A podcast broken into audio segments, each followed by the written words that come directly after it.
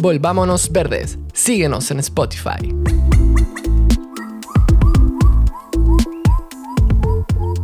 El primer paso para restaurar el planeta es imaginar que es posible. Fundación Rewilding Chile.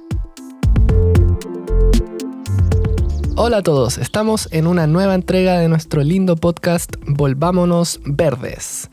Como siempre, antes de partir, saludamos y agradecemos a nuestros queridos colaboradores en Barra y Humo Recolector. ¿Y te gustaría apoyar el trabajo que hacemos y ser parte de este lindo proyecto? ¿Eres un auditor fiel de nuestro podcast? Entonces te invitamos a que te suscribas a nuestro Patreon donde te convertirás en nuestro patrocinador y podrás recibir acceso anticipado a nuevos episodios sin comerciales y también a contenido exclusivo del podcast. Únete en www.patreon.com slash volvámonosverdes o en la descripción de este episodio podrán encontrar el link. También queremos agradecer a nuestros 15 Patreons, nuestros 15 patrocinadores. Muchas gracias. Excelente. Hoy queremos hablar de regeneración, restauración y reforestación, porque necesitamos más que nunca regenerar el planeta entero. Es por esto que invitamos por segunda vez a Gabriel Orrego. Él es ingeniero forestal y magíster en ciencia de los bosques y conservación. Se ha especializado en las interrelaciones entre hongos y plantas Gabriel es parte de Simbiótica, un proyecto dedicado a la regeneración de bosques y restauración ecológica. Vamos con la conversación.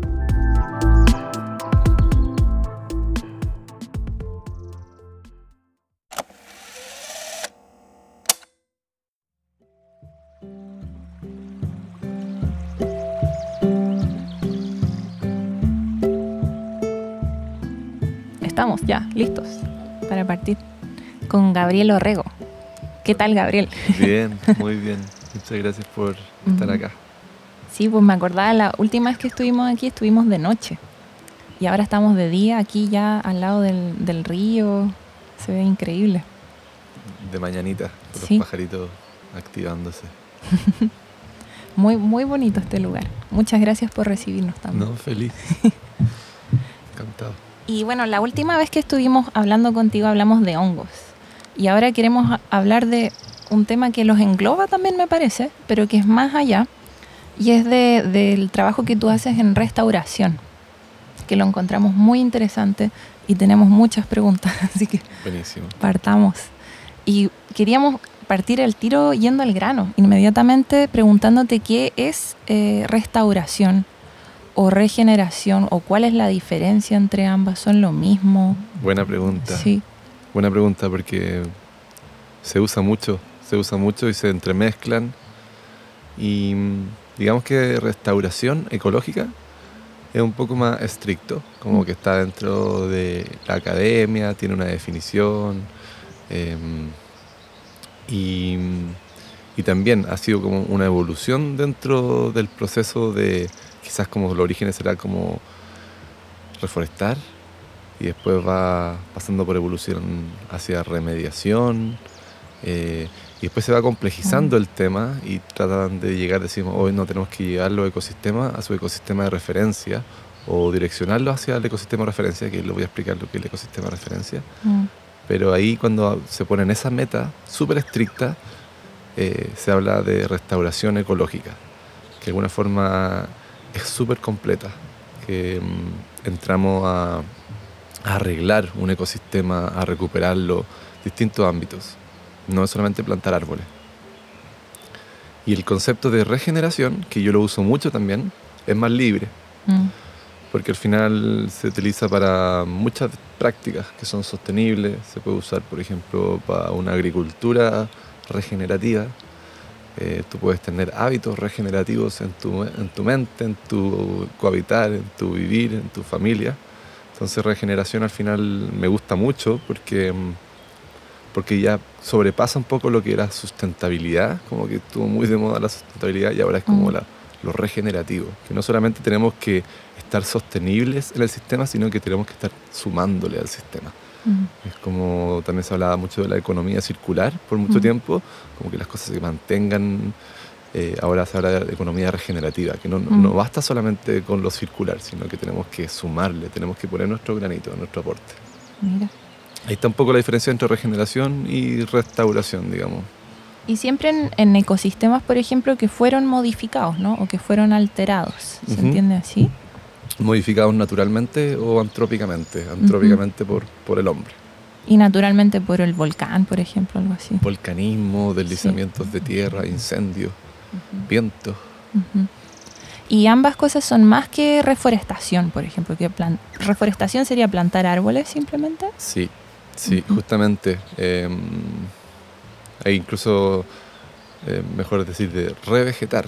Revegetación ya incluso incluye otras plantas como arbusto Claro. o herbácea o plantas pioneras que quizás son más coherentes poner que el árbol.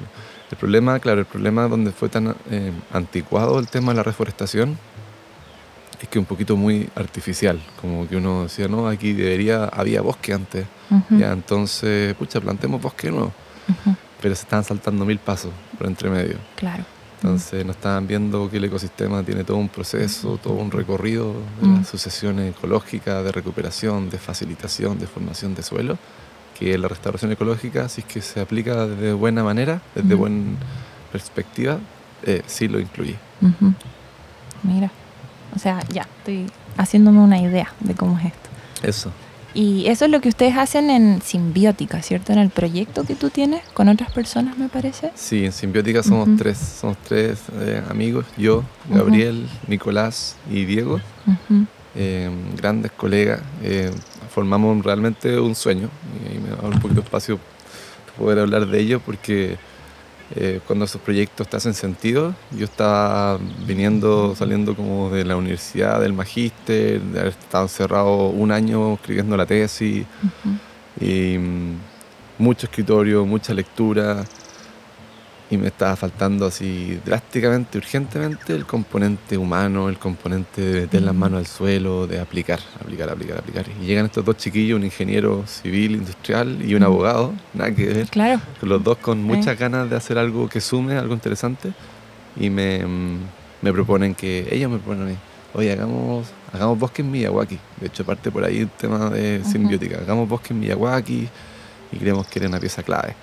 Y ahí se formó un triángulo, pf, demasiada buena comunicación, demasiadas ganas. Nos pusimos los, tres con full time de nuestro tiempo, de nuestra energía. Y funcionó. Qué Funcionó. valientes también. Sí, no, Sí. total. Sí. Nos lanzamos. Y me imagino que ellos aprendieron un montón. Si era un abogado, dijiste, un ingeniero. Sí. Wow. No, estoy orgulloso de los cabros, sí, en verdad están secos, de repente ellos arman, lo- hablan los discursos ecológicos ellos y, lo escucho, no, son secos, están secos. Wow. Sí. Claro, es que aprenden en la práctica, En la porque es lo más importante, sí. la experiencia. Qué bacán. Y bueno, para que nos cuentes un poco qué es lo que ustedes hacen en Simbiótica o, o qué, en qué proyectos están, qué están haciendo. Buenísimo. Quizás voy a partir por el más reciente que acabamos de terminar, que es el proyecto Bosque en el Sótero del Río. El Sótero del Río, este hospital que está en Puente Alto, en Ujú. el medio de la ciudad, de la ciudad de concreto, caluroso. eh, es el hospital que recibe más pacientes en Chile. Mm, Es antiguo el hospital, entonces no hubo una planificación como hospitales o clínicas más, más nuevas. Eh, está todo disperso, desordenado para todos lados. La cantidad de gente, la, cantidad, la responsabilidad que tienen estos personales mm, eh, es admirable. O sea, Reciben Mm. demasiadas personas. Y dentro del hospital, un grupo de mujeres, que son para mí mis nuevas ídolas, eh, armaron un departamento de sonrisólogas. Son payasas que a través del arte del clown se dedican a hacer reír, a sacar sentimientos de los pacientes, a, hacer que se olviden de lo que están viviendo, de lo que están pasando a través del hospital, a través de su tratamiento, a través de sus enfermedades. Y llegan a este espacio de confianza en donde cualquier emoción es, es factible. Eh, no solamente, me aclararon, no solamente hacemos reír, sino que facilitamos la expresión de sentimientos, de emociones. Se lo tomaron eh, también, parafraseándola, lo más serio que han hecho en su carrera es ser payasas. porque ellas son psicólogas y terapeutas y, y a través de esta arte han formado también no solamente como esta técnica de, de darle un respiro al paciente, a los niños enfermos con, termina, con enfermedades terminales, sino que también han creado un jardín.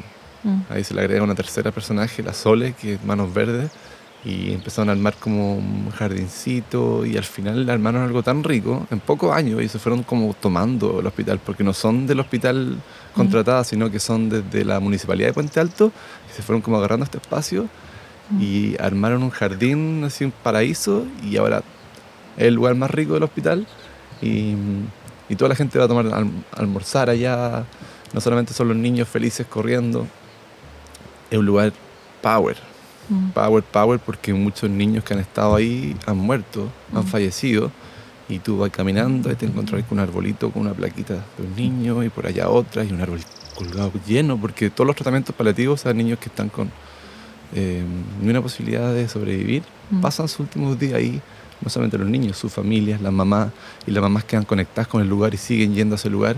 Entonces, realmente fuerte lo que están armando estas mujeres y muy, muy, muy precioso. La cosa que luego esa introducción que era totalmente necesaria, eh, nos acercamos como simbiótica a contarles que tenemos la posibilidad de traerle un bosque Miyawaki, Ujú. que todavía no hablamos que de bosque Miyawaki, pero ya No. vendrá. Ahí vamos a decir. Sí, es un bosque. Y hacemos alianza con una empresa, con una organización a nivel mundial, europea en realidad, que se llama SUGI. S-U-G-I, SUGI Project. Y ellos eh, son eficaces buscadores de fondos, de financiamiento, y tienen su red de ejecutores, de forest makers, de bosquicultores alrededor del mundo. Entonces ellos juntan la plata y tú le propones un proyecto y ellos te pasan los fondos para tú ejecutar el proyecto sin hacerte ninguna pregunta. En el fondo ellos no te piden que justifiques las boletas, tus Mm. pasajes, nada. Te pasan el monto que tú les digas, este bosque en este hospital vale tan, tan. Y ellos juntan la plata y se demoran varios meses, lo que se demoran, y de repente nos dicen, hey, tenemos el monto para hacer el bosque Trapa Trapa, que es Ujú. el nombre del bosque en el Sotero del Río. Trapa Trapa significa lugar de sueño, lugar de tranquilidad. Se me fue el concepto, pero una palabra en mapudungún tiene Ujú. un significado muy lindo. Mm. Y ahí están las, las sonrisólogas, las payasas, muy contentas. Y hace un par de semanas construimos el bosque, no solamente de simbiótica, sino que con todos los niños, con los padres, con los funcionarios, con enfermeros, con doctores, con doctoras. Wow. Y muy lindo, salió muy lindo el, el bosque, está precioso, que creamos como un tipo de laberinto en este jardín que ya estaba lindo, pero formamos un laberinto con 1200 individuos de 25 especies nativas. Eh, sí, muy especial. Fue el proyecto más lindo que hemos hecho, me atrevo a Wow. decir. Debe ser emocionante. Mm. Y ese bosque va a ir creciendo, me imagino, pues no va cambiando con los años. ¿O lo empezaron a hacer hace poquito? Lo, lo empezamos a hacer hace dos semanas Ujú. y lo terminamos recién. Ujú. Eh, y ahí quizás esa pregunta me, me da el pase para explicar Miyawaki. sí, pues, Miyawaki. Porque ese bosque Ujú. va a crecer. Y es un poco la ca- característica más marquetera, quizás como más atractiva de los bosques Miyawaki, es que son bosques de crecimiento acelerado. Eh, entonces ese bosque va a crecer. Y ya el próximo año esperamos que tenga un metro más de lo que la plantamos. Y en tres años ya esperamos que tú puedas como sinuarte, meterte en este bosquecito y estés mirando para arriba una, una todavía pequeña pero ya significativa y sustancial frondosidad boscosa. Es muy rápido. En Ujú. 10 años va a ser el pulmón más grande de Puente Alto. Son 600 metros cuadrados con de nuevo 1200 plantas. Si hacemos la matemática, eso es muy denso. Mm. Estamos hablando de 2 a 3 plantas por metro cuadrado. En general, los proyectos de reforestación, Mm. como los más convencionales, digamos, eh, plantan una planta cada 6 metros, cada 5 metros, en hilera, cada uno con su casilla, cada uno con su protección, tirado un poco a, a la suerte de Dios. Aquí todo lo contrario. Nosotros les preparamos una cama viva, les armamos suelo. El suelo en general es la gran limitante porque las plantas no crecen y porque las plantas no sobreviven. Mm. Eh, porque el suelo está compactado en muchos lugares, especialmente en sitios eriáceos como estos en Santiago, que son los sitios que nosotros buscamos para hacer bosque en Miyawaki, son suelos que no pueden sostener vida, ni siquiera los espinos salen ahí, ni siquiera germinan. Entonces nosotros vamos con alta nivel de energía a descompactar, a romper ese suelo, a abrirlo, a airearlo, a darle oxígeno y a integrarle materia orgánica. Entonces, traemos camiones con Que son nutrientes, ¿no? nutrientes, que son estructuras, que son porosidad. Le armamos un, un suelo de huerta, digamos, un suelo que está así, pero Mm. Sin ninguna vida, porque le hacemos análisis cromatográfico, que son una técnica para poder ver así cualitativamente Mm. qué tan vivo está tu suelo, a- además de otras, otros resultados que te arrojan las cromatografías, pero hacemos previo y es un suelo que realmente está inerte, no tiene nada de vida, como te digo, está compactado, las raíces no podrían penetrar ese suelo, entonces abrirlo, descompactarlo, entregarle materia orgánica, lo primero que hace es que esta materia orgánica que, entre- que- que- que traemos eh, sobrecarga el sistema de vida, de Mm. bacterias, de hongos, de protozoa, de nematodos, de todos los organismos en el suelo. Se dice que abarca un tercio de la biodiversidad de la biosfera. Y entonces traemos lo más posible de propágulos de microorganismos de distintas partes. Descompactamos lo más profundo que podemos, dependiendo de las condiciones, y luego vienen las plantas. Y plantamos en toda esta superficie, en un metro, casi que tres o dos plantas. Y como les decía, no solamente árboles, sino que estamos plantando arbustos, trepadoras, herbáceas, árboles. Aquí plantamos alrededor de 25 especies, entre ellos quillaye, Nativos, ¿no? nativos, toda la zona mediterránea, la Y zona esclerófilos. Adaptados quizás como al calor de Santiago, la- al calor que hace ahora, Sí. por ejemplo. Sí, no, en general las, las especies nativas eh, son súper tolerantes a las condiciones de Santiago. Mm. Ahora yo, hay unas más que otras, y ahí de, de vuelta a la asociación ecológica están los que son pioneros, Mm. de repente los arbustos como los bácaris, el romerillo, o las proustias, o el espino, o el algarrobo, o el wingán, son especies pioneras secas, sobrevivientes, que pueden establecerse, pueden llegar a una semilla y germinar en un lugar donde no hay nadie más. Mm. Y esas van creciendo, van facilitando, van formando el suelito bajo sus pies, eh, van formando frondosidad y luego debajo de estos árboles nodrizas que se le llama, llega un quillay o llega quizás un maitén o llega quizás un litre dependiendo de las condiciones.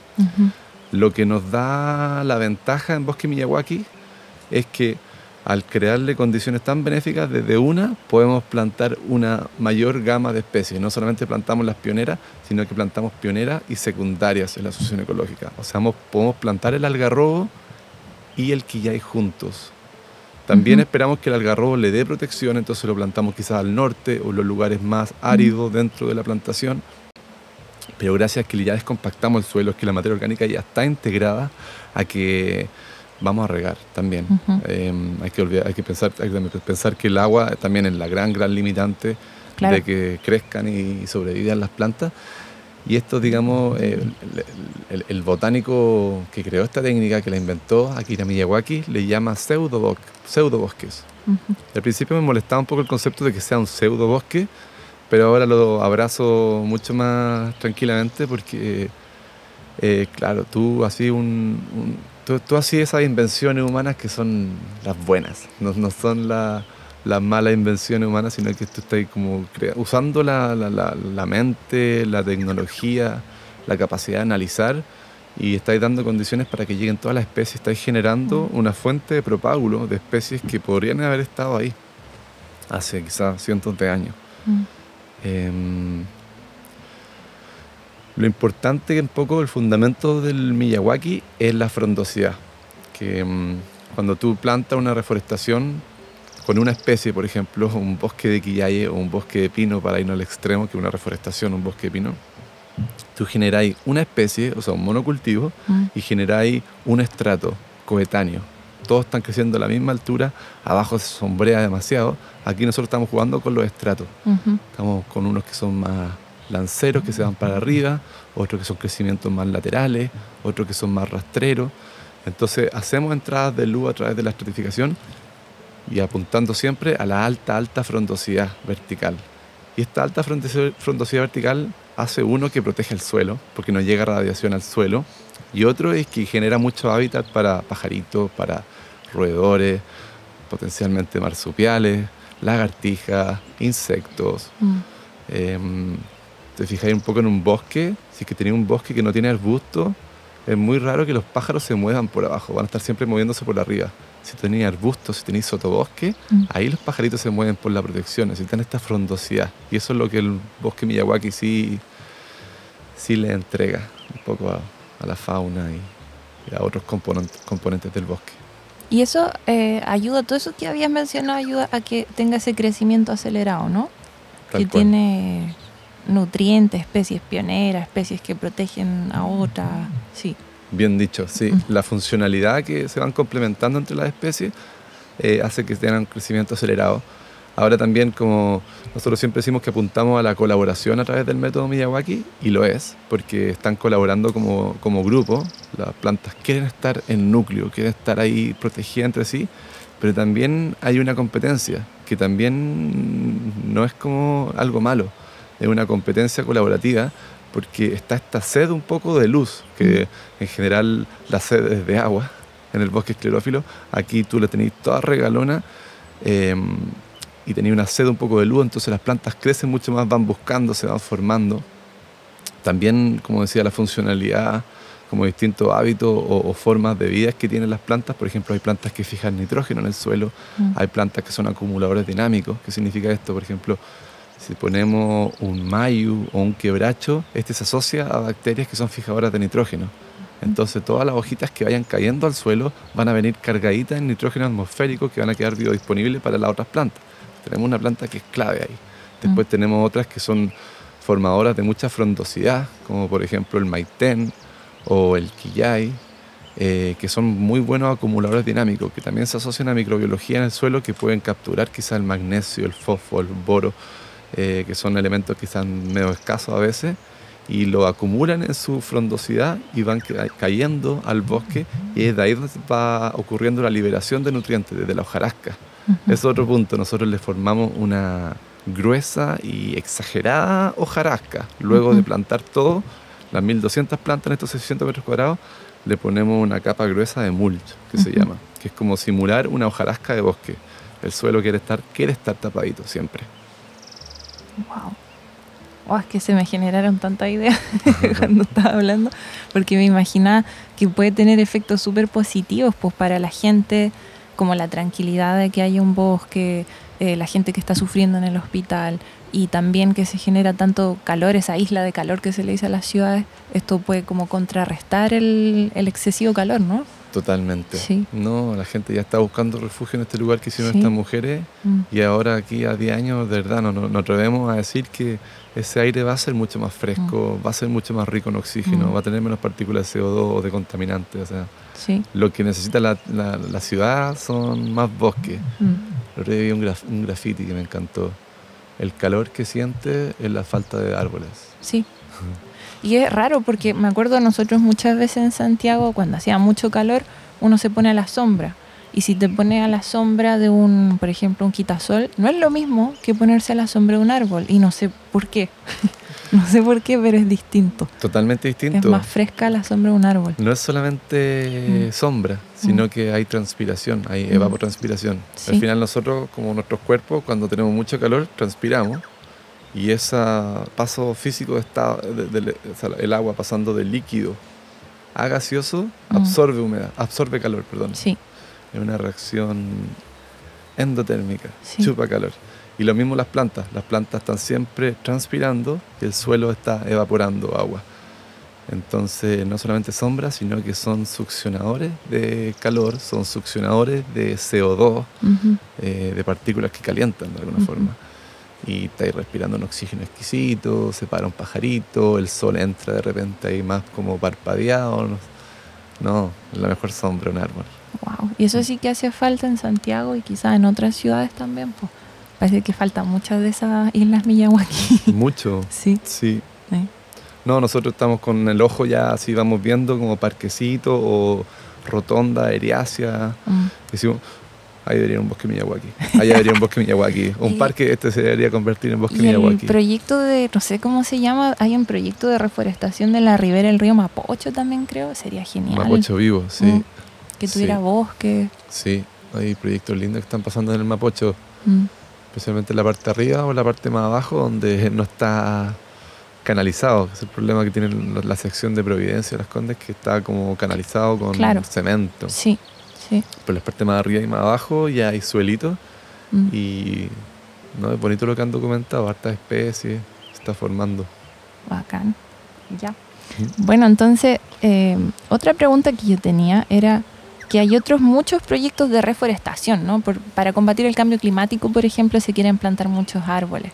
Y yo había visto proyectos que decían vamos a plantar un millón de árboles. Mm. Y yo después lo comparaba un poco con lo que leía de lo que ustedes hacen del método Miyawaki y trataba de hacer la comparación porque no es lo mismo, me imagino, llegar y plantar árboles en línea, en filita o siempre la misma especie, comparado a lo que ustedes hacen, que es mucho más complejo, ¿no? Totalmente. Sí. Sí, qué bacán, qué bacán que haga esa pregunta y tampoco para tirarme todas las flores asimbióticas. Hay harta gente que lo está haciendo. Mm. Eh, en los últimos cinco años, así, empresas gigantes que se dedican a la reforestación, Mm, he visto cómo están cambiando sus métodos. Mm, Están, en vez de plantar en hilera, están plantando en núcleo, que es como cercano a Miyawaki de alguna forma, están plantando en nucleación. Eh, hayan por ahí resultados que están poco documentados, porque los proyectos de compensación no se documentan. En general, los, los proyectos de compensación son estos que te- Mm. te- una empresa tiene que pagar para que se reforeste una X cantidad de hectáreas, plantar una X cantidad de árboles por el daño que hizo esta empresa en un lugar, por ejemplo. Y esos proyectos de compensación que los tomaba cualquier consultor ambiental eh, tienen que asegurar la sobrevivencia los primeros dos, tres años claro, y después los dejan botados. sí. Y la- el método de plantación es una imitación a la agricultura de alguna forma, que obviamente que hay mucho desarrollo tecnológico en la agricultura, pero los árboles no quieren estar solos. No quieren, un, un quillay no, no puede estar solo en una ladera. Si tú llegas a una ladera, decís ya así aquí vamos a reforestar, y veis que no hay ningún quillay, siendo que los quillayes, las semillas están un poquito más arriba, y veis que no hay quillayes naturalmente, Mm, a menos que le metáis la cantidad de energía que le metí en un bosque Miyawaki, donde le vaya a agre- agregar el- arreglar el suelo, vaya a crear micrositios, vaya a Mm. generar protección, no podía entrar a plantar un quillay solo. Ese quillay no va a sobrevivir nunca. mm, Entonces, uno, la selección de especies es pésima y otro, los métodos de selección, los métodos de plantación son muy, muy, muy precarios, muy simplistas. Eh, 80% de las plantas mueren en general en estos proyectos. mm. Estas son cifras que hemos ido rescata- rescatando por experiencias, por algunos trabajos que existen. No son cifras fáciles, eh, muchas cifras que están medio escondidas, de hecho. mm. Eh, pero tú veías un proyecto de restauración y te empezás a asomar por las tacitas y los proyectos más viejos de tres años están todas las plantas muertas eh, y llenos de basura, toda la ladera, lleno de manguera, lleno de estos protectores que son como unos invernaderos personales para cada planta. Entonces, de alguna forma nos atrevemos a decir en simbiótica que estamos apuntando a la restauración efectiva. No estamos ni ahí en estar haciendo pega de Mm. compensación por plantar, Claro. queremos que las plantas sobrevivan. Mm, Entonces, si es que nos vamos un poco de la ciudad al cerro, nos trasladamos, ¿sí? hacemos un zoom out. Eh, es probable que nosotros no hagamos bosque Miyawaki en los cerros, porque es mucha energía, es muy caro hacer un bosque Miyawaki. mm. Se justifica completamente en la ciudad, porque tenemos poca superficie para ser cubierta con bosque y Mm. queremos que esas superficies crezcan rápido, frondosas, biodiversas, exquisitamente ecológicas. Pero en el, en el cerro tenemos todas estas laderas que mm, muchas necesitan bosque, muchas necesitan restauración. Y lo que estamos haciendo en estos lugares no, no es bosque Miyawaki, eh, mucho menos plantación en hilera, Mm, en el rayadito. Eh, mucho menos plantación en hilera, en pero lo que estamos haciendo es nucleación. Estamos apuntando a usar especies muy rústicas. Entonces, las especies rústicas se le llaman las que son más aguantadoras, como le mencionaba, el wingán, el espino, las proustias, eh, algunos arbustos incluso que están ahí como súper eh, poco usados, la flaurencia turífera, el- la maravilla, maravilla del, cam- de- del campo, son especies que están totalmente adaptadas al calor. La flaurencia, por ejemplo, es una planta decidua o caduca de verano. Generalmente las plantas las conocemos como caducas de invierno, ¿cierto? Botan la hoja en invierno Mm. está adaptada y enchufada a su entorno, tiene la capacidad de botar la hoja en verano. Dice, hoy no, este verano está demasiado caliente, la primavera no me dio suficientes reservas para mantenerme todo el verano y boom, bota su hoja. Las hojas de nuevo son el área donde la, la- la planta pierde agua. Entonces elimina su hoja y en el otoño empieza a brotar de nuevo. Mm. Plantas geniales. Entonces estamos usando esas plantas, estamos usando esa tecnolo- tecnología natural y no la estamos plantando tampoco en hilera y sola, sino que estamos metiéndole eh, craneo, estamos metiéndole el penseque, estamos Ujú. ahí viendo, ya a ver, ¿dónde podría ir acá? Ya, aquí se nota que hay como una terracita, vamos a armar lo que se llama una oca. ¿Sabes lo que son las ocas? No. Ya estamos enamorados de la oca nosotros. Ahora no hay ninguna plantación, ningún árbol que no vaya establecido sobre una oca. Oca. Eh, son siglas de Obras de Conservación de Agua y Suelo. Lo voy a anotar. Sí, OCAS. Obras de Conservación de Agua y Suelo. ¿Qué significa esto? Tiene diversas, diversas forma- formas. Todos pueden inventar algunas OCAS, de hecho. Nosotros trabajamos con algunas que están ahí por manual y que ya la hemos probado bastante, que son los limanes, los bancales, las medialunas, las zanjas de infiltración, las líneas clave o líneas sintrópicas. Al final son técnicas de modificación de la topografía. Tú estás en una ladera y en vez que la ladera va así con una pendiente de 30% constante, donde el agua llueve, quizás llueve en el, invierno, y el agua uf, va corriendo en banca, se va robando la materia orgánica, va embancando los cauces para abajo. Laderas que antes eran bosques, donde el agua infiltraba Mm. y se mantenía en el sistema, era liberada suavemente, con agua limpia, con agua pura. Ahora pasa eso que, claro, el agua escorre superficialmente. Entonces la finalidad de las ocas es hacer que el agua infiltre, es rehidratar el paisaje. Y ese concepto, ¡pum!, nos cambió mucho la mirada, la forma de ver. Ya tenemos que hacer que el agua corra más lenta. Entonces empezamos a hacerle modificaciones a la topografía, a hacer estas medialunas, como un tipo de terracita incaica de alguna forma, en donde el agua en vez de correr, ¡pum!, se detenía y tenía la posibilidad de infiltrar. Ahí es donde empezamos a plantar plantas. Y ahí es donde hemos visto efectos, resultados pucha, impresionantes. Hemos hecho estas cromatografías que le digo, estos análisis cualitativos del suelo antes y después de la oca. Y después de un año, las ocas ya están con materia orgánica que van, son, hacen, en el fondo el agua escorre, escurre y- y trae materia orgánica y las va juntando en estos núcleos.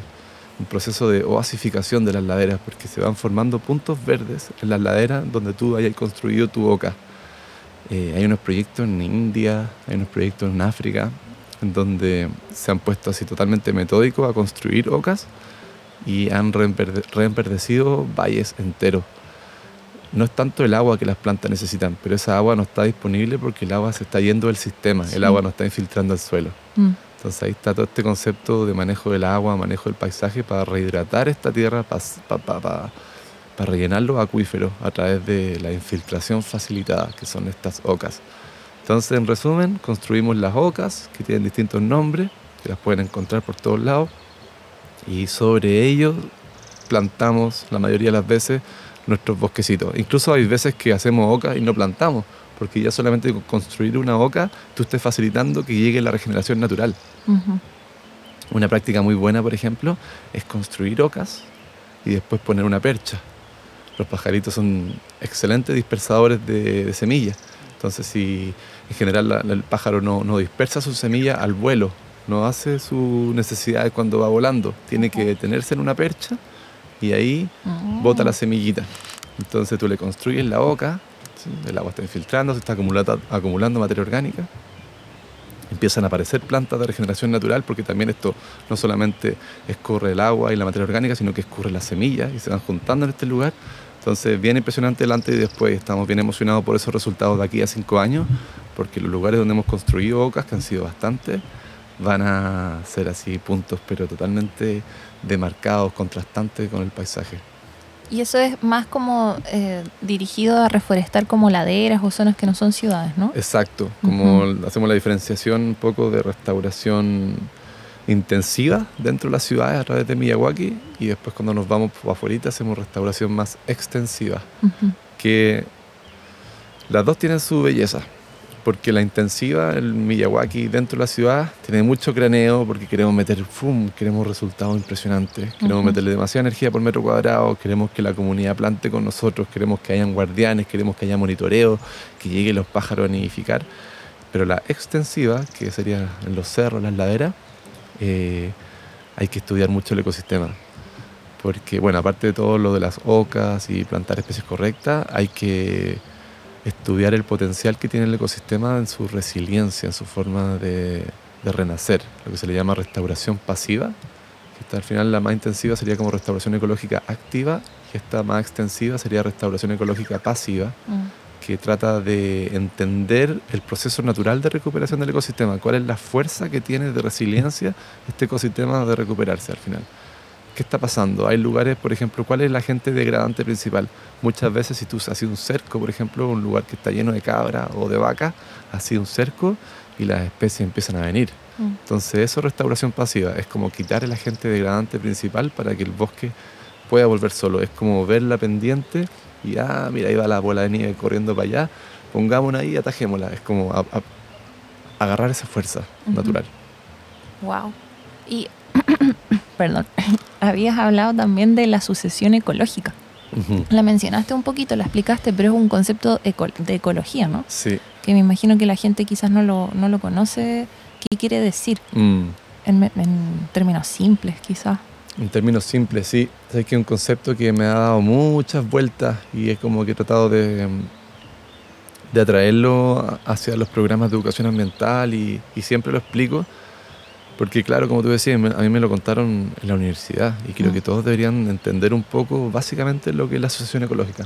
Mm. Por ejemplo, nosotros llegamos acá a este bosque donde estamos acá sentados y, de alguna forma si es que no eres buen observador o si que no eres eh, lugareño y conoces estos lugares, bosques o si no vienes del background de la ecología, vas a pensar que esto es como un escenario estático, como que estamos en un bosque y que este bosque quizás va a ser siempre así, o quizá los árboles crezcan, pero este es el bosque. Pero cuando empiezas a entender sobre sucesión ecológica, te das cuenta que el bosque es un proceso dinámico mm. de recambio constante. Em, estos guayes que están aquí son la especie pionera de alguna forma. Mm. Ellos sobrevivió un gran pellín que está acá atrás de nosotros, que es el árbol madre. Sí, lo había visto. Y el resto era puro potrero, puro, puro potrero. Y en un buen año de semillación, esta pellín madre tiró cientos de miles de semillas. Quizás ese año se dejaron de entrar las vacas, ponte tú, o dejaron de talar para plantar trigo. Se abandonó esto y ¡pum! Nacieron, regeneraron cientos de, quizás millones de guayes chiquititos.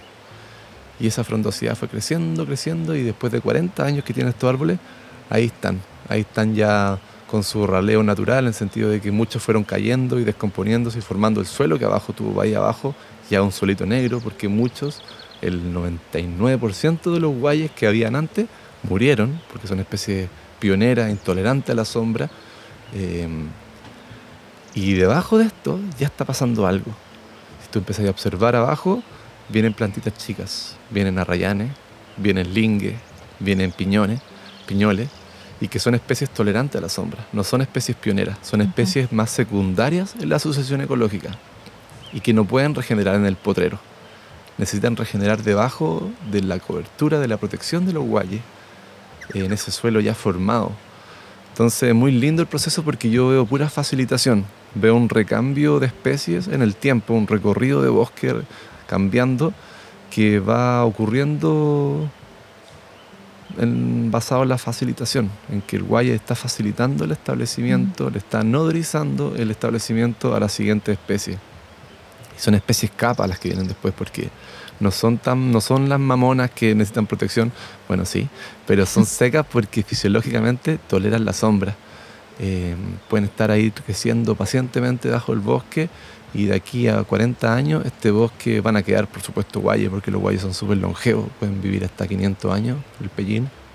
El guaye al crecer se vuelve más viejo y se convierte en pellín. Sí. O sea, se le cambia el nombre. Sí, es la misma especie, pero tiene cambios fisiológicos tan rotundos como la mayoría de las especies, que ahí el pueblo mapuche hace esta diferenciación, que es súper interesante. ¿eh? Mm. Yo se lo he contado a hartos colegas forestales o ecólogos y lo encuentran súper interesante que una misma especie se llame de dos formas Sí. en distintos estados de desarrollo y tiene que ver con el cambio en la madera. El guaye, si tú raleas y poda uno, es blanquito, blanquito, blanquito. Y el pellín está apellinado, está rojo por dentro. Tiene un duramen, que es toda esta parte ya abandonada del árbol, que es estructural, taponeada con sales que se pone roja, roja, roja. Y este pellín madre, todo su centro es rojo. Y es a partir de cierta edad, por ejemplo, 100 años, no sé. Sí, sobre los 100 años, 150 años, ya desde el centro, desde la médula, el centro, sí, el radio, el centro del radio, empieza a formarse rojito. Porque lo que pasa es que la- los árboles eh, tienen dos secciones más o menos como de transpor- transporte de cosas. Mm. El más afuera de la corteza está el floema, que es como las venas, en donde la savia corre para arriba y para abajo. Este es el floema. Y una capita muy delgada, de quizás menos de un centímetro, Mm. que está todo el borde debajo de la corteza, y este es el floema. Dentro del floema está el xilema, que es el transporte de agua, que es solamente para arriba. Ya no es bidireccional, no va para arriba ni para abajo, solamente por presión, pum, va para arriba. Y así como los árboles van transpirando agua a la atmósfera desde el suelo. Y más al dentro nos vamos al duramen, que ya el árbol no, necesita tanta tubería de agua, entonces empieza a taponear eh, tuberías por dentro. Y esto es lo que se llama duramen o pellín, eh, que en el fondo es tejido muerto. El árbol empieza a abandonar ese tejido y se empieza a enrojecer, enrojecer, o en, otro- en otra especie se pone medio morado o más oscuro. Mm. Eh, y es la parte más dura, es la parte más dura y abandonada por el árbol. Es la parte más dura, pero aún así, como está abandonada por el árbol, como que ya no la reconoce o no, no la conoce, no, no, no tiene forma de ir a defenderse, es por donde entran los hongos a descomponer. En general, un árbol viejo está podrido por el centro, por Mm. su duramen, por su pellín. Guau. Ya, eso, eso no lo sabíamos, pero eso es más dirigido a la gente de aquí, local, ¿no? Sí, De los sí, árboles pero de acá. entretenido. Sí. Y bueno, todo eso es parte de la sucesión ecológica, como habías dicho, es el cambio o el recambio de las especies, de las primeras, que son las que aguantan ciertas condiciones más extremas, y después van apareciendo otras especies. con otras capacidades, que son, por ejemplo, tolerar la sombra, tolerar ahí, pero que necesitan más protección en general. Son eh, mayores requerimientos de agua y al final mayor protección, mayor frondosidad hace que haya menos radiación solar pegando el suelo, menos viento deshidratando el suelo, mayor materia orgánica, que la materia orgánica hace que se retenga el agua en el sistema. Entonces eso, eh, eh, de las más rústicas o las más aperradas hacia unas que son más regalonas que están ahí, que estas regalonas de nuevo, no quiero minimizarlas, sino que son secas, porque para mí son las pacientes, son muy pacientes, son muy visionarias, son como de alma vieja, porque están como creciendo a poquitito, ahí van creciendo entre medio de la frondosidad, entre medio de los estratos del bosque. Y, mm, y aquí viene este bosque, este bosque que tiene 40 años, ya viene, va avanzando la asociación ecológica en este recorrido ecológico que tienen los bosques. Y todos los bosques tienen algún tipo de sucesión ecológica. Y quizás no estamos yendo solamente a lo que es bosque, porque la sucesión, sucesión ecológica parte mucho antes. Si es que hay Mm. una erupción volcánica, por ejemplo, y queda todo cubierto en piedra, ponte tú, o en ceniza, o en arenisca, la sucesión ecológica parte mucho antes, con los líquenes y con los musgos, que después dentro de 40 años de crecimiento de líquen y musgo, que quizás es poco incluso, se establece, hay una chaura, un, un- un arbustito chiquitito, y después llega un coihue o un otro, así. Entonces es un proceso súper largo que va todo de la mano de la facilitación. Aquí en el bosque me estaba basando mucho ejemplo en el bosque templado, pero en el bosque mediterráneo eh, va con esto de los núcleos también. Ya llega la especie que es más aguantadora también y debajo de ella se forma un quillay que también una especie que le gusta el sol, pero necesita esa protección que le puede otorgar un, un espino o un algarrobo o un arbustito o un. Sí. Me gustó eso de las especies más aperras, las pioneras, las que llegan pioneras, primero, ¿no? sí. Y después las especies regalonas. Sí. Bueno, ya, entonces uno tiene que entender el, el bosque como un proceso de cambio, ¿no? Dinámico. Y que se decía en ecología que llega a un estado clímax que es el bosque. Pero me imagino que eso después de eso también viene algo, no es como que ahí termina, ¿cierto? Buen punto, muy Sí. buen punto, porque también está cada vez más cuestionado el concepto de clímax. A mí me encanta el concepto de clímax porque al menos acá está muy bien retratado cuando llegáis a algunos bosques que son pocos y que están los mañíos, están las tepas, que son especies hiper, hiper tolerantes a la sombra. Mm, Eh, el bosque se siente como que está en un estado súper armónico.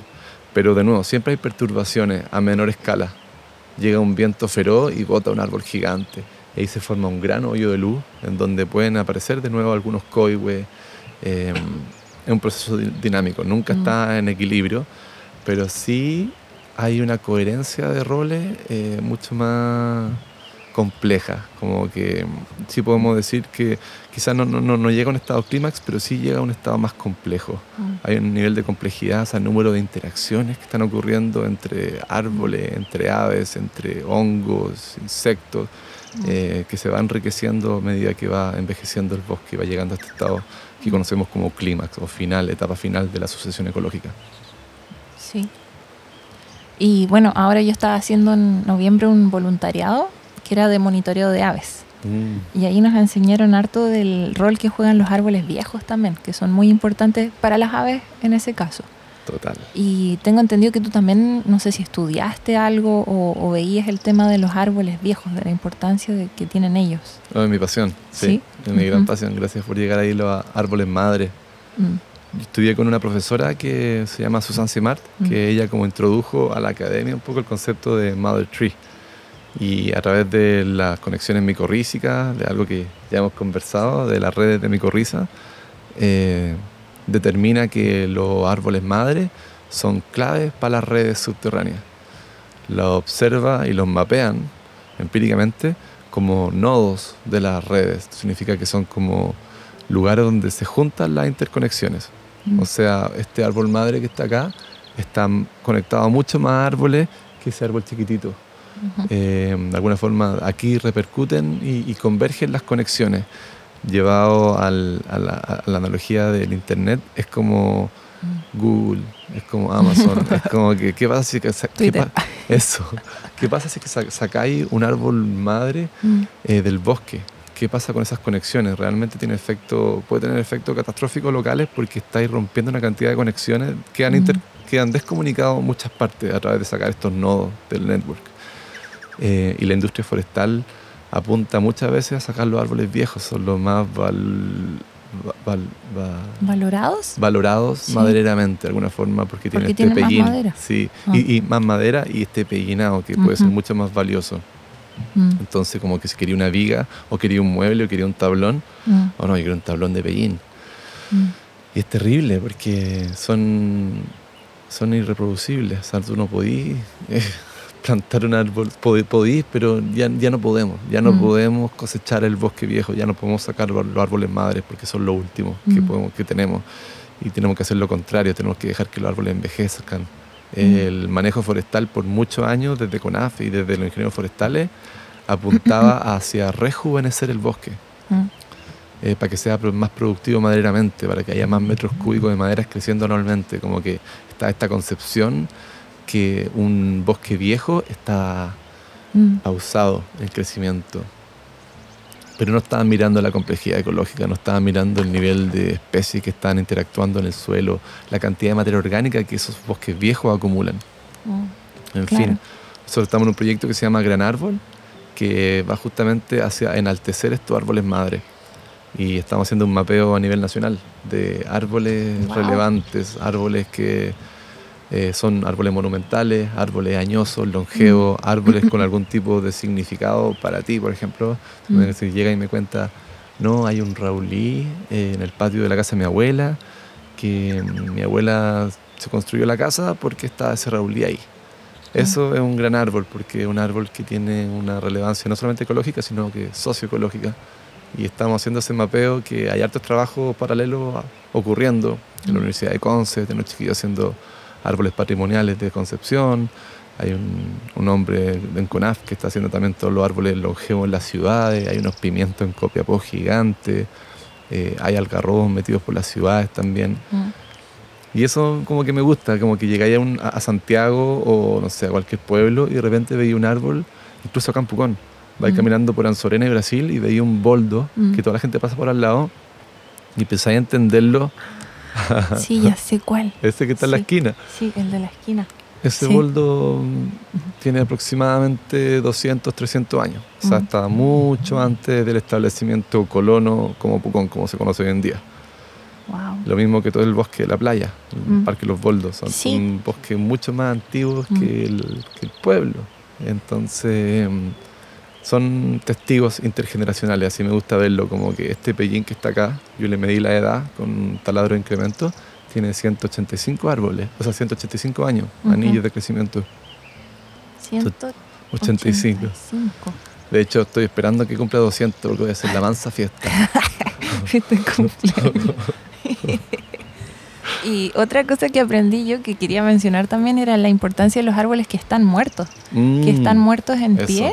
Por lo menos de, de esto que hicimos de monitoreo de aves, eh, muchos carpinteros y otras aves necesitan de esos árboles muertos que están más blanditos para hacer sus cavidades. Exactamente. Y me imagino que nosotros vemos un árbol que ya está muerto y decimos, ah, no sirve para nada, lo voy a botar.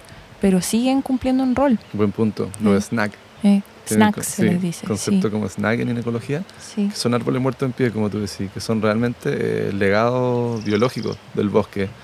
Y tienen, hay un paper muy lindo que salió, chileno, que ve que un árbol muerto en pie tiene más vida que un árbol vivo en pie. Claro. Por la cantidad de invertebrados, vertebrados, plantas epífitas creciendo sobre él. O sea, re- realmente un árbol muerto en pie era un núcleo de vida en donde está lleno de hongos comiéndose esa madera, hongos que al ablandar los tejidos queda disponible para que insectos, escarabajos, larvas se vayan comiendo esa maderita descompuesta. Larvas que son el atractor principal para los carpinteros para empezar a Mm. comérselo También. carpinteros que forman una cavidad y la usan un año, el año siguiente lo usa un rayadito Mm. o un pato jergón o una lagartija, con Mm. todo lo que se llama la red de nidificadores del bosque templado.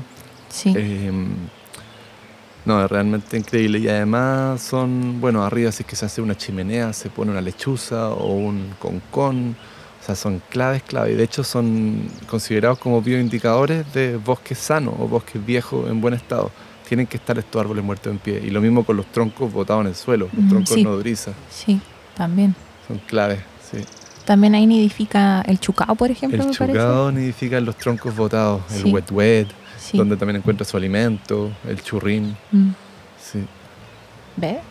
eso. Sí. Está bueno, está bueno. Que son cosas que son súper de, mm, importantes de divulgar porque lo normal sería que alguien llegue a una parcela y ve cinco árboles muertos en pie y dice, sáquenmelos por favor, bótelos, están peligrosos o Mm. están muertos, no sirven para nada, pero enaltecer, levantar lo importante que tienen biológicamente, o lo mismo con los troncos botados, hoy está, está sucio el campo, está sucio el bosque, límpiamelo Mm. por favor, o sáqueme el sotobosque Sí. empezar a entender, chuta, ¿por qué es importante el sotobosque, la frondosidad? ¿Por qué estos troncos, qué están haciendo por el ecosistema? Mm.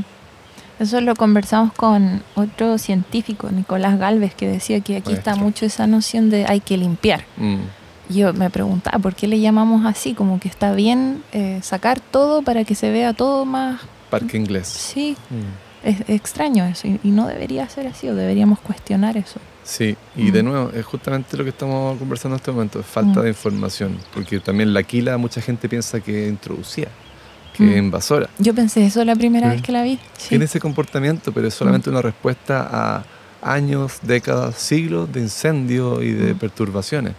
De la Aquila realmente es la héroe del bosque, la heroína, o sea, el alma secreta, como que va a crecer más rápido que ninguna otra, entonces están todos estos animales que quedaron sin ningún tipo de protección, los chucados, los churrines, el pudú y cientos más, Mm. el monito del monte, y de Mm. repente, un año para otro, que está todo destruido, llega la Aquila y es rapidísima su crecimiento, forma frondosidad y está salvando y está formando suelo también. Cuando, Mm. Y además que es tan noble, es tan noble la Aquila, que después de 40 años, o 20 o 50, va- varía según sitio, florece y se va entera completamente, dándole una oportunidad a que vuelvan los- las plantas, pero ya con un suelo orgánico formado, Mm. con una mortalidad paulatina en el fondo. Es un pasto la, la, la- la quila, entonces cuando florece, después de estos periodos largos de tiempo, toda la energía de sus raíces, de todo su cuerpo, de toda su frondosidad, de toda su biomasa, la pasa a la espiga, a la flor, a la semilla del pasto y libera cantidades gigantes de alimento. Y ahí Mm. venían un poco las ratonadas y agarró muy mala connotación Ah, la aquila con el anta y cosas así porque había mucha abundancia de comida. mm. Pero a nivel de ecosistémico de bosque, eh, lo mejor que le podría estar pasando al bosque. Y para quienes no la, quienes no son de la zona o algo así, la quila se ve como un bambú, ¿no? Se ve como Exactamente, un coligüe, un bambú. Un coligüe. Sí. Y hay que, hay que verla como corredores biológicos. O sea, por ejemplo, acá abajo, al borde del río, tenemos quila y ahí es donde canta el chucao. Sí. Ahí es donde está el churrín. Ah, Acá arriba nunca voy a ver un churrín, nunca voy a ver un chucao, porque el chucao necesita esa frondosidad. Lo mismo con los monitos del monte, mm. la guiña, el pudú. Entonces, si que me vengo al sur a vivir, es porque está esa, esa, esa, esa magia del sur.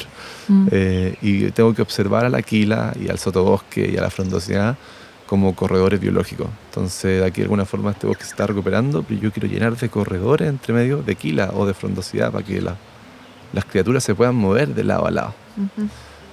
O si no quedan fragmentadas. Claro. Sí, y no pueden pasar los animalitos. Qué lindo. Muchos conocimientos que nos, nos estás dando. Y lo que no habíamos mencionado todavía, creo que no lo hemos mencionado, es lo importante que es todo esto de la restauración o regeneración para combatir el cambio climático, que es una de las formas de absorber CO2 del, del aire. Total, Mm, total. Sí. Sí. Están ahí, el, claro, lo, lo que es crecimiento, eh, lo que es fotosíntesis, básicamente. eh, absorber CO2, seis moléculas de CO2 que están dando vuelta en la atmósfera, que están calentando la atmósfera, y a través de energía solar, agüita, nutrientes, la planta es capaz de introducirla a sus tejidos, de usarla como alimento, de convertirla en fruto, en néctar, alimento para las micorrizas y la va llevando al suelo, la va llevando a su tejido, a su tronco, a sus ramas. Y así es como va reduciendo las concentraciones de CO2 de la atmósfera. O sea, crecimiento de un bosque, crecimiento de las plantas de tu jardín son capturas de CO2, sí o sí. Y está por ese lado, eso es lo importante de plantar, plantar y de forma eficiente. El bosque Mm. Miyawaki por metro cuadrado fija mucho más carbono que cualquier plantación, por supuesto. Pero además también está eh, detener las fuentes de degradación de los bosques, porque tenemos muchos lugares donde ya hay bosque, pero tenemos agentes degradantes que están haciendo que se emitan muchos gases de invernadero. Entonces, sacar las vacas de los bosques, dejar de hacer planes de manejo eh, mal hecho, mm, eh, los incendios, pucha, ahora creo que hay como mil focos de incendio en Chile en este momento, sí. y eso es pura, todo ese trabajo de las plantas que están trabajando hace décadas por fijar nitrógeno, pum, en un par de horas se fuma y se va a la atmósfera de vuelta. Mm, Entonces hay que apuntar ahí a, a plantar, a mantener la integridad de los bosques y a protegerlo, a conservarlo. Y a lo mejor si plantáramos de esa forma más eficiente, quizás con método Miyawaki o con algún otro que, que sea similar o que haga lo mismo, eh, podríamos tratar de combatir los incendios forestales, ¿no? ¿Se podrían disminuir?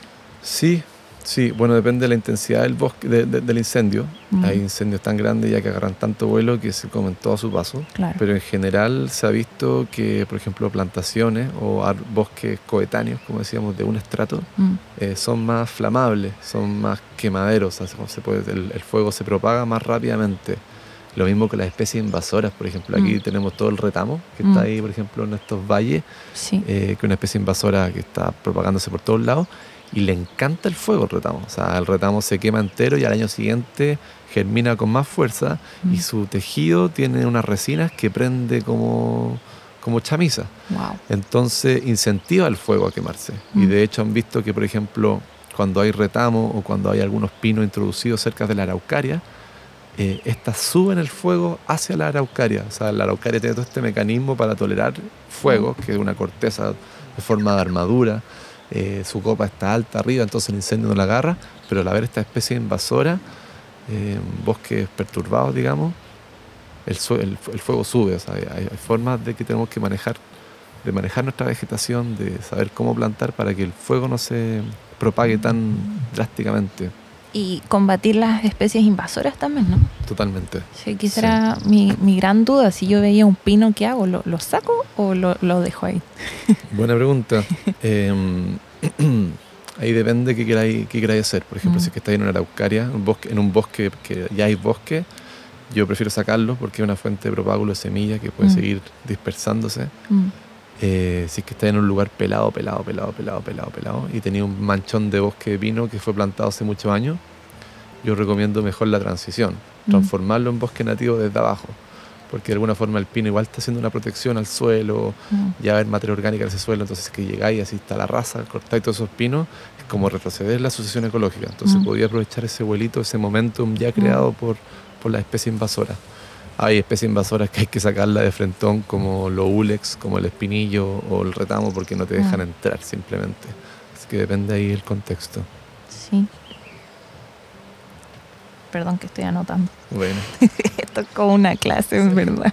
Estoy anotando un todo. punto interesante que se nos quedó por ahí, el Mm. carbono del suelo. Mm. Sí, porque Sí. hablando de cambio climático, eh, algo que todos deberían saber es que el suelo almacena más carbono que toda la vegetación y que toda la atmósfera juntos. Imagínate todo el CO2, todo el carbono que está en la atmósfera, que es mucho, que no está calentando la atmósfera, que no está calentando la biosfera, y todo el carbono que está en toda la vegetación, en todos los bosques, hay más en el suelo, esos Mm. dos sumados. Y eso es algo que no está muy bien reconocido y, y podemos proteger los suelos también. O sea, bueno, la forma más eficaz es proteger el bosque.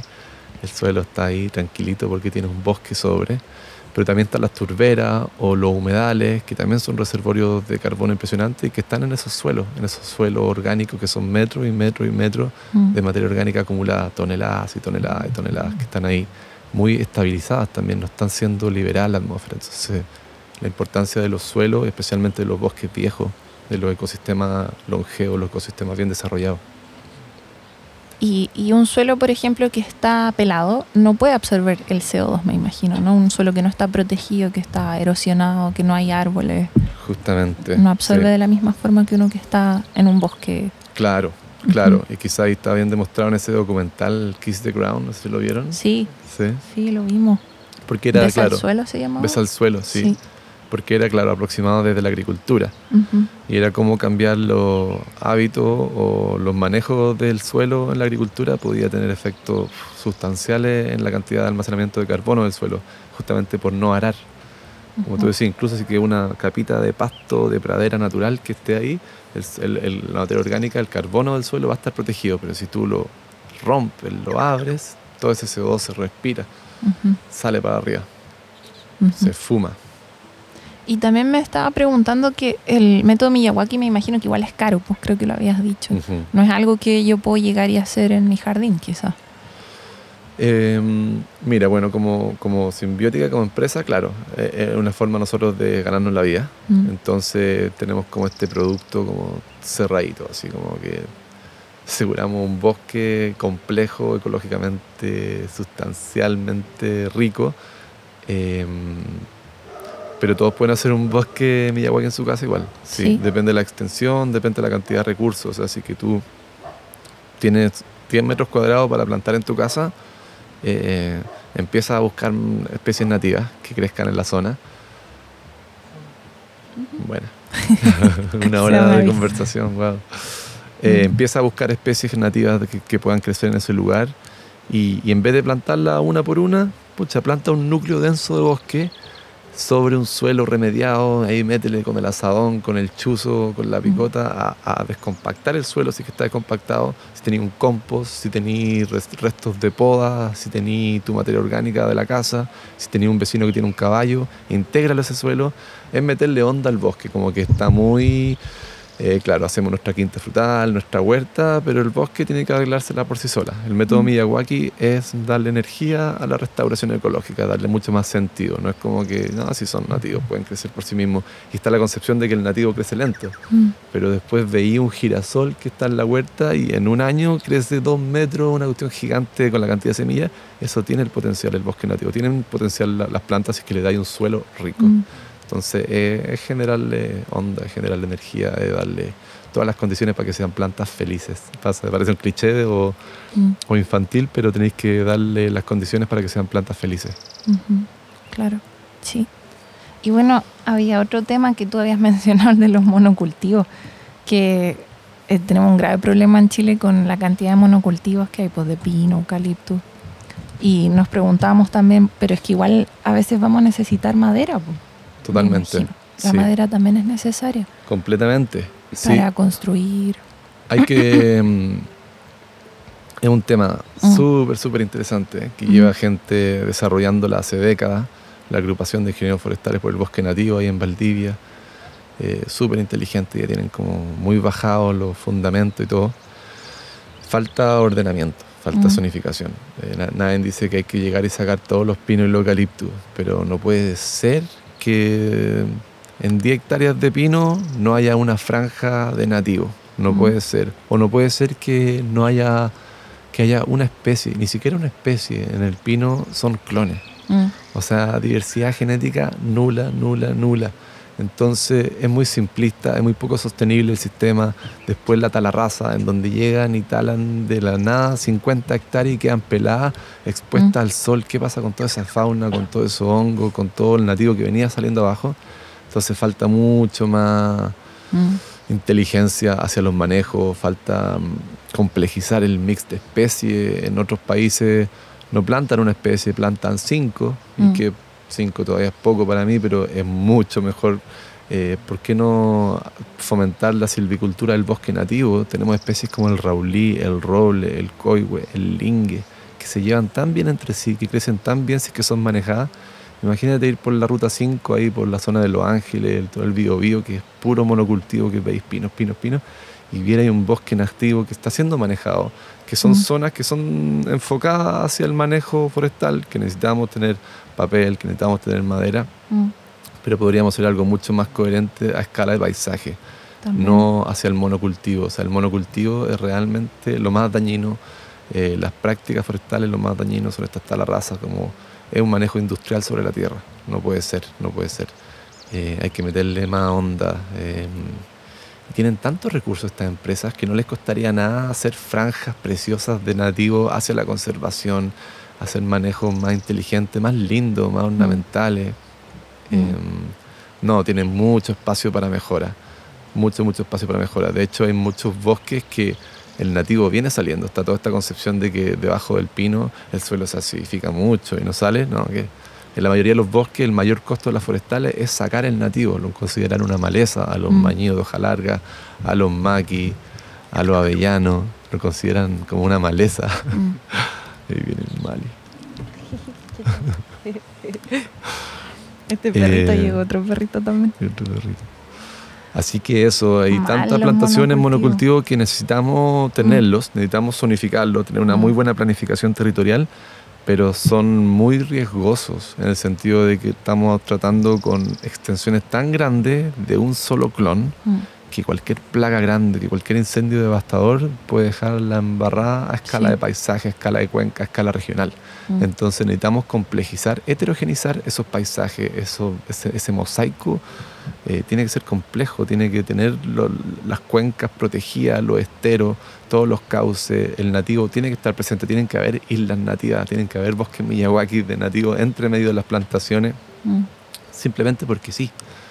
Y introducir el manejo de, de silvícola con especies nativas. Hay harto desarrollo, hay Mm. gente que tiene plantaciones de raulíes preciosas. ¿eh? Y el raulí al final, claro, quizás no te toma 20 años o 14 años como el eucalipto, te toma 40 años, pero es 10 veces, 20 veces más valioso. Mm. ¿ya? Entonces, en vez de usarlo para pulpa, podemos usarlo para hacer mueblería de alto nivel, producto local. Entonces, hay que complejizarlo, hay que heterogenizar el producto, la forma de manejarlo, el paisaje, el mosaico. Y había visto que existe el concepto policultivo también, po, Sí. a diferencia de monocultivo. que Me llamó la Policultivo. atención. Sí, todo Sí. el rato. Sí, sí. Mm.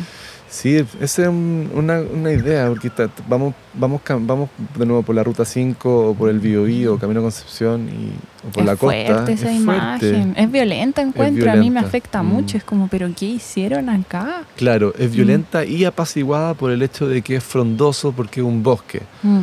Porque, o sea, no es bosque, es plantación. Pero Mm. si que fuese todo monocultivo de trigo, habría mucho más caos quizás. O sea, nunca hemos visto en ningún lugar esa cantidad de extens- esa extensión de solamente una planta. Mm. Entonces hay que empezar a ver al, al bosque, al bosque, mm, a la plantación de pino y eucalipto como un cultivo. Y Sí. lo es, Mm. porque el cambio de uso de suelo es muy drástico, son periodos muy cortos, no, no es sostenibilidad ecosistémica. Sí. Existen en otros lugares manejos mucho más inteligentes, corta selectiva, en donde no van y talan y pelan un lugar, sino que van sacando lo- los individuos ya crecidos, mejores, van manteniendo eh, cobertura. Eso se hace con el bosque nativo, los planes de, de, de manejo, los buenos planes de, manejo bosque nativo hacen eso, que van sacando ya arbolitos y van manteniendo que haya regeneración en el bosque, que haya crecimiento. Y eso está bien. Mm. Yo tampoco me nego a que el bosque nativo se tiene que dejar de manejar. El bosque viejo no se puede manejar. Y tienen que haber lugares extensos y conectados, corredores biológicos a escala de paisaje, que no pueden ser manejados pero sí tienen que haber sitios que sean designados al manejo forestal. Mm. Tenemos que introducir al nativo, tenemos que heterogenizar. Esa es mi palabra de heterogenizar. Heterogeneizar, complejizar. Sí. Sí, me gusta harto. Estoy totalmente de acuerdo con todo lo que dice. Sí. Y bueno, quizás para finalizar, ya teníamos una última pregunta para ti que era más como de soñar un poco, de considerando todo esto que, que hemos hablado, y el cambio climático también y otras crisis que estamos enfrentando, de cuál es tu visión del futuro, si es más pesimista, optimista, o cuáles son tus sueños para, para el futuro de, bueno, de la naturaleza, de los ecosistemas. Mm, yo soy optimista, mm. sí, yo soy optimista, eh, partiendo porque, bueno, estamos acá en un lugar que si miramos en Google Earth las fotografías hace 30 años, los registros que hayan, realmente vamos a, vamos, a ver que al menos en esta zona había una recuperación de bosque nativo impresionante. O sea, ya pasamos quizás, no en todas partes, pero en muchos lugares pasamos la destrucción masiva de la naturaleza como, como extracción, así como que teníamos que extraer todo para abrir, para meter vaca. Mm. Eso pasó, pasó hace 100 años, se quemaron acá, hubo un incendio masivo. Eh, a la gente cada vez más entiende la, belleza del bosque, los roles del bosque, los servicios ecosistémicos del bosque, entienden por qué este río que está acá al lado de nosotros es claro, es transparente, es porque viene en una cuenca con puro bosque. Em, también creo que en las ciudades la gente cada vez está sufriendo más por los calores o por la desertificación que viene avanzando y la información, las redes, las noticias apuntan o van entregando información de que pucha, el bosque quizás es una mm. solución y lo es. Eh, también el tema de los bonos de carbono, a pesar de que tienen como una mirada muy negativa muchas veces, como por greenwashing y cosas, mm. eh, están generando una cantidad de recursos inmensos hacia la conservación. O sea, hay que ver también los lados buenos de los bonos de carbono. Hay gente que está pagando para que se generen bosques, para que se cuiden muchos bosques viejos en distintos lugares del mundo. Y la tecnología, falta, falta tecnología, falta desarrollo tecnológico, como si, siempre digo, si hubiese la cantidad de desarrollo tecnológico que hay en los smartphones o en la NASA hacia mm. técnicas de reforestación, de restauración, estaríamos a otro nivel. El bosque Miyawaki de alguna forma es un desarrollo tecnológico en la mm. forma de restaurar, eh, pero falta mucho más y vendrá mucho más. Esperemos que no sea como que quede la embarrada y de ahí, bueno, ya está quedando la embarrada, pero que sea como no podamos más y de ahí venga todo ese desarrollo, pero yo lo siento venir, ¿ah? siento ya que hay cada vez más empresas que están haciendo este tipo de iniciativas, están ustedes que están divulgando estos conocimientos, estas, mm. estas experiencias, así que no me queda otra que mirarlo con optimismo. Sí. sí. yo a veces voy del optimismo al pesimismo. También. pero ahora estoy optimista. Bacán. Creo que había leído que tú habías escrito una frase puede que en la página web de Simbiótica que decía que regenerar era lo que había que hacer ahora. Ah, sí. No recuerdo exactamente la frase. Bueno, es que ahí me, basé un poco en Maturana, que habla de mm. que em, el ser humano es una unidad coherente con la naturaleza, solo que a veces uno olvida. Mm.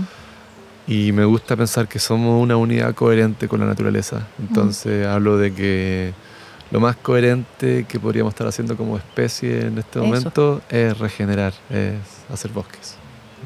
Bien, ese es el mensaje más lindo que va a quedar de acá. gracias. sí, muchas gracias, Gabriel. A ustedes, un gusto, como siempre. Sí, gracias, Seba. Gracias, Seba.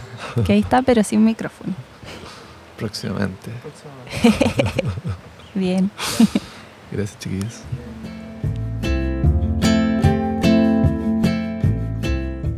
Agradecemos a nuestros queridos colaboradores que son...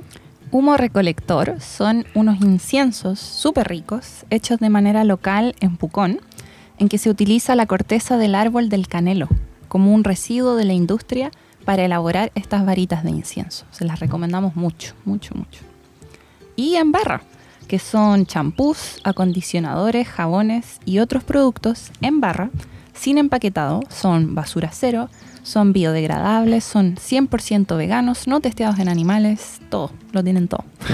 Muchas gracias a Embarra y Humo Recolector por apoyarnos. Muchas gracias a todos nuestros auditores y que tengan una buena semana. Chao.